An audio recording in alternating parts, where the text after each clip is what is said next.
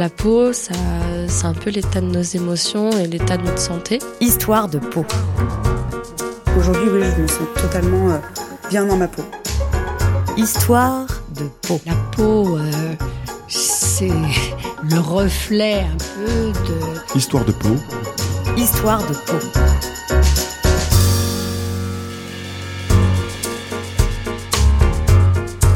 Histoire de peau est un podcast wholesome dans lequel nous aimons vous raconter des histoires de peau, mais pas que. La peau est un objet de désir, de soin, de contrôle. Elle est aussi objet d'art. Elle peut être filmée et restituée par une réalisation et sa caméra.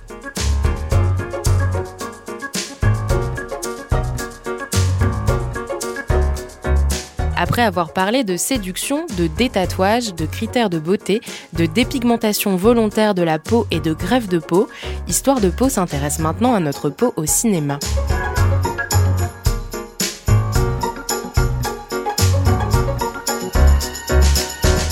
Histoire de peau est un podcast imaginé en collaboration avec Sanofi, engagé dans la recherche en dermatologie.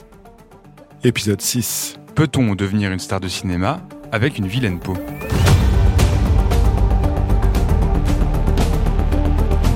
En 2016, des dermatologues américains, Julie Crowley, Vale Reese et Richard Wagner Jr., se sont intéressés à la différence de peau entre les héros et les vilains. Ils ont d'abord récupéré la liste officielle des 10 plus grands méchants du cinéma américain, parmi lesquels on retrouve Hannibal Lecter, Dark Vador, la sorcière du magicien d'Oz et la protagoniste de l'Exorciste. Ils ont ensuite comparé leur peau à celle des 10 plus grands héros de films américains de tous les temps. Indiana Jones, James Bond, Rocky, ça vous dit quelque chose? Ils en ont conclu que le cinéma utilisait davantage les problématiques de peau pour représenter les méchants. 6 méchants sur 10 avaient de graves problèmes dermatologiques. Cicatrices, marques, alopécie, rides profondes, varices et furoncles et couleur de peau anormale, grise ouverte. Dans le cinéma populaire américain, on marque souvent la dichotomie entre bon et mauvais par la peau.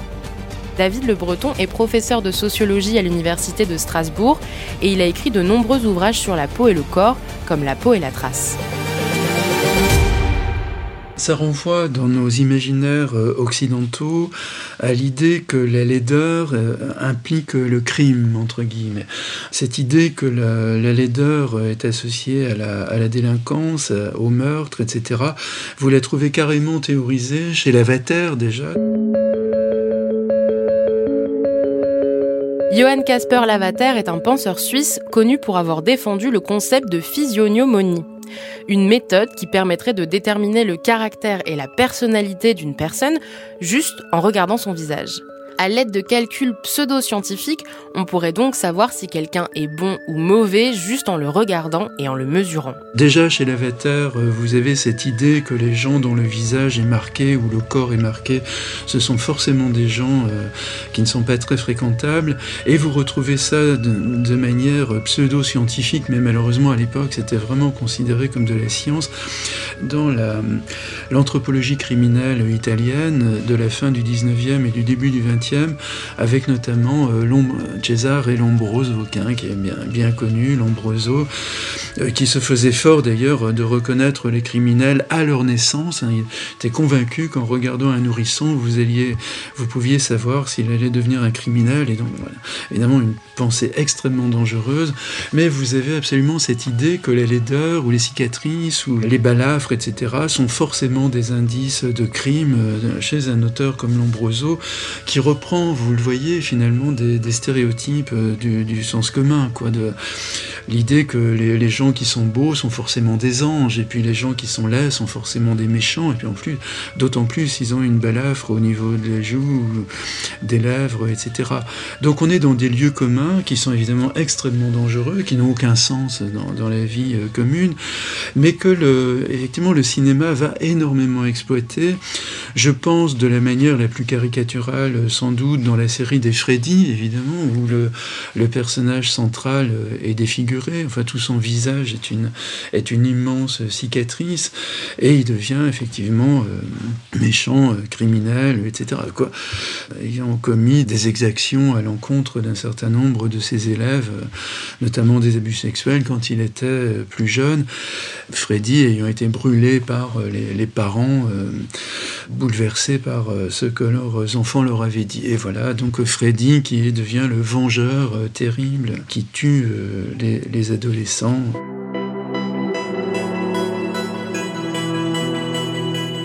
Pour David Le Breton, on retrouve beaucoup de cela dans les films d'horreur ou les films mettant en scène des tueurs en série. Et puis finalement, ça remonte très longtemps dans l'histoire du cinéma avec le, très grand film de Howard Hawks, euh, Scarface, donc en, français, euh, la cicatrice, euh, l'homme balafré, quoi, qui était finalement l'histoire de l'un des, grands criminels de, de, Chicago de ces années-là.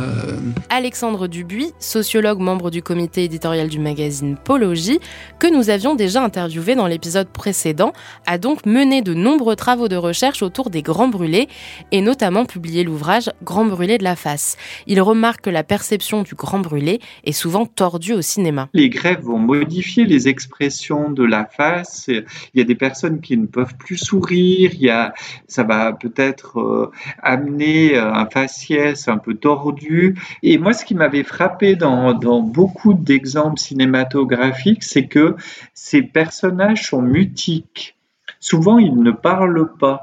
Et, le fait de, rendre un être humain mutique, c'est aussi de l'amener presque au niveau de l'animal, enfin d'une bête curieuse. A contrario des représentations cinématographiques, le chercheur a observé des stratégies d'intégration assez loin de celles des rôles de méchants. Et d'ailleurs, dans les stratégies que j'ai observées euh, chez des grands brûlés, il y a le côté de ramener le sourire et souvent, l'humour est utilisé et, l'humour ramène la personne dans l'humain et surtout dans l'interaction.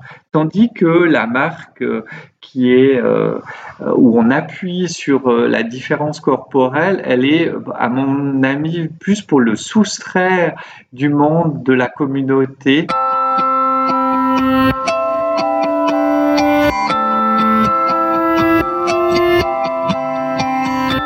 Que ce soit Robert Davy avec ses cicatrices d'acné et ses rôles de méchant dans les James Bond, ou Danny Trejo pour sa peau grêlée par l'acné et les bagarres qui lui ont valu de jouer dans des centaines de films d'action, leur carrière a en partie été construite sur l'atypisme de leur peau, une peau qui peut être un gage de virilité pour les rôles masculins de méchants. Ça montre qu'ils en ont, entre guillemets, ça montre qu'ils ont affronté la mort en face à travers euh, ces combats au couteau ou à travers euh, les, blessures euh, de balles qui, leur sont restées, etc. Donc oui, ça montre que ce sont vraiment des hommes au-dessus du lot.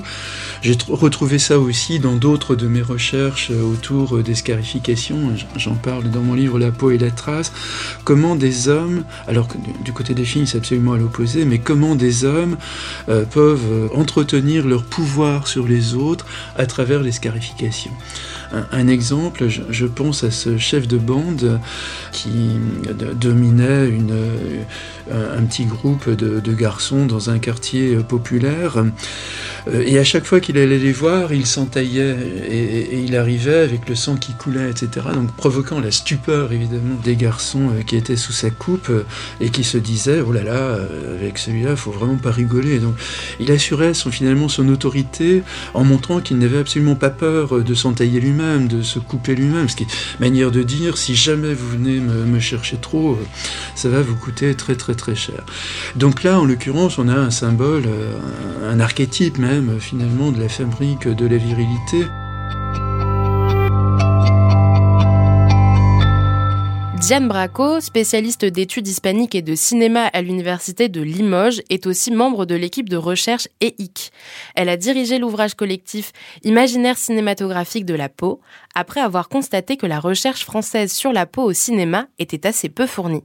Elle a donc fait participer des chercheurs et professionnels du cinéma à cet ouvrage. C'est le signe d'une violence, euh, d'un passé marqué euh, par la violence, par la brutalité, et donc ça va participer à la construction de personnages malveillants, euh, d'antagonistes hein, par rapport au héros qui va être idéalisé, qui va présenter hein, une image idéalisée, notamment par la peau.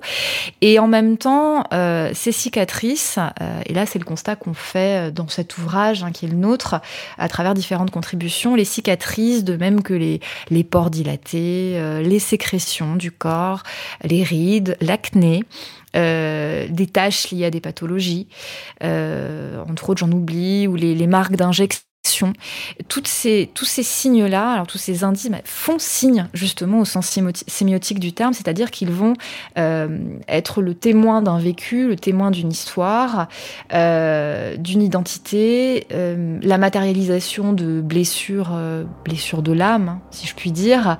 et, c'est ça aussi qui est intéressant, hein, c'est de voir que la peau en fait est une voie d'accès à l'intime. Elle permet d'afficher des émotions, les humeurs, les passions de l'être. Elle peut révéler un débordement aussi.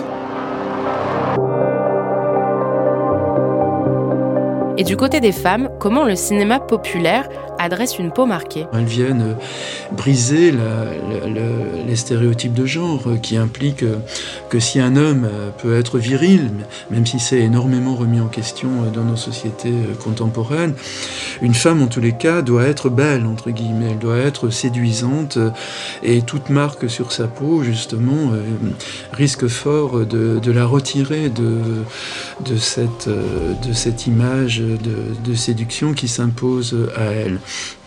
D'où d'ailleurs le thème du maquillage. Hein. Les maquillages ne touchent, pas les garçons, à de rares exceptions près, en tous les cas, notamment dans la mouvance gay, mais c'est quand même très rare. Alors que des millions de filles, ordinairement, euh, se maquillent euh, tous les jours sans se poser de questions. Voilà, donc il y a la nécessité de rehausser finalement la beauté de la peau, mais une blessure, une cicatrice est souvent perçue comme venant euh, détruire ou abîmer, en tous les cas, la, séduction d'une femme cicatrices, les marques du corps sont de valeurs opposées les, du côté des hommes ou du côté des femmes.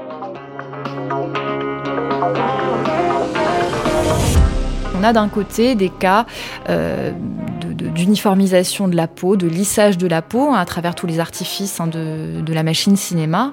Euh, on va gommer les aspérités, on va gommer les marques du temps qui passe, et finalement la peau se fait oublier en tant que telle pour permettre d'envisager euh, le visage en tant qu'unité, voire l'individu en tant qu'unité. On oublie la matérialité de la peau, et c'est le parti pris notamment de films euh, d'un certain cinéma commercial, euh, et c'est ce qui interdit notamment aux actrices de vieillir. Hein. on va gommer, euh, on va gommer les défauts de leur peau. Et à cet égard, hein, l'interview que m'a accordée euh, Aiko Sato, hein, la, directrice artistique maquillage, est très intéressante puisqu'elle expliquait que les actrices euh, exigeaient, à Hollywood en tout cas certaines actrices, exigeaient de travailler, d'avoir un une influence sur le choix du cadrage, sur le choix de la, lumière, hein, dans le dialogue avec le chef opérateur, hein, justement pour euh, révéler leur peau sous leur meilleur jour.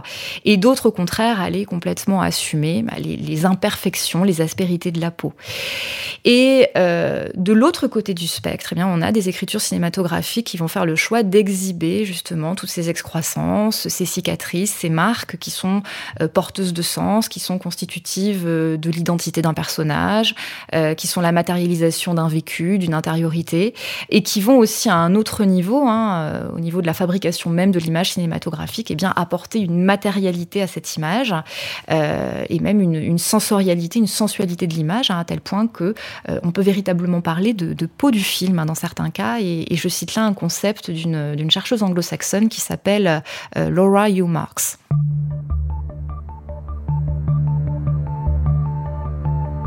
Parfois, la peau des actrices est aussi le symbole des violences reçues. Pour un, certain nombre de films, euh, bah, effectivement, on va représenter euh, ou suggérer euh, des violences faites aux femmes, au corps féminin, avec des, bleus, des, des échymoses. Et, j'ai justement en tête la série La Servante écarlate, à titre personnel, voilà, je, trouve magistrale. Et, je trouvais intéressant, justement, il y a énormément de gros plans, voire de très gros plans sur les visages hein, de tous les personnages, et féminins notamment. Alors évidemment, le, personnage principal hein, et d'autres d'autres personnages féminins de la série euh, sont couverts d'échymoses, de, euh, de coups, de blessures, de cicatrices, qui sont euh, la, marque de toutes les violences qu'elles subissent hein, dans, cette société qui réduit les femmes à l'état d'esclaves. Hein. Et, en même temps, au-delà de ça, on représente aussi les actrices avec un, maquillage minimal, voire, j'imagine, sans maquillage, pour les représenter aussi telles qu'elles sont, avec un rendu naturel des peaux. Hein, disons, dans les épisodes où elles échappent aux violences, elles sont représentées telles qu'elles sont. Et, ce rendu naturel, justement, euh, bah, me paraît très intéressant dans les choix qui sont faits, euh, parce qu'on bah, a une série qui, met en scène des acteurs, des actrices hein, qui sont liés à la, à la, grosse industrie hollywoodienne, mais voilà, qui en même temps bah, vont montrer à l'écran leur peau telle qu'elles sont, avec des irrégularités, comme tout un chacun. Et je trouve intéressant justement que, euh, bah, les, réalisateurs et les réalisatrices de la série osent euh, s'aventurer sur ce terrain-là. Euh, je pense que ça contribue aussi à faire évoluer les représentations. et, d'ailleurs, ça n'est pas anodin à mon avis que dans cette équipe technique, justement, artistique, il y ait beaucoup de femmes, justement, qui prennent les commandes de la réalisation parce que ça, contribue à faire évoluer les regards et les représentations qu'on peut euh, construire des, des femmes, des personnages féminins à l'écran.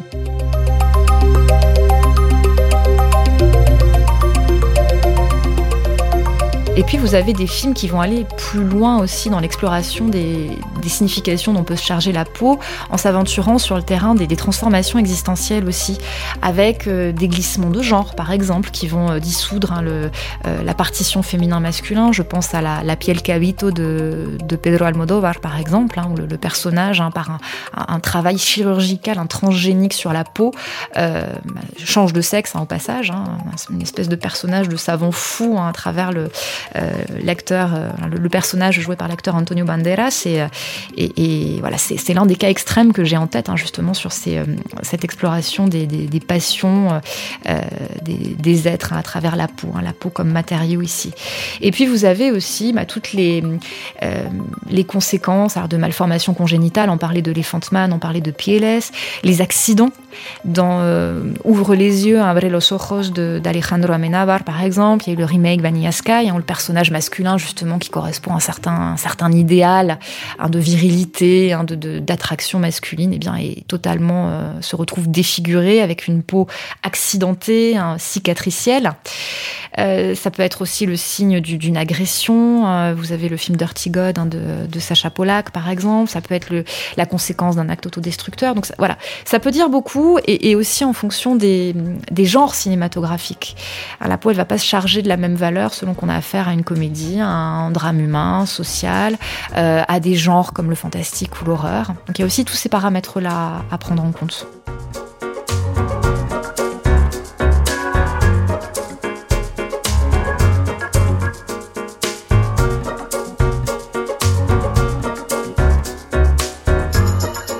On s'arrête ici avec notre série Histoire de peau. J'espère que ça vous a plu.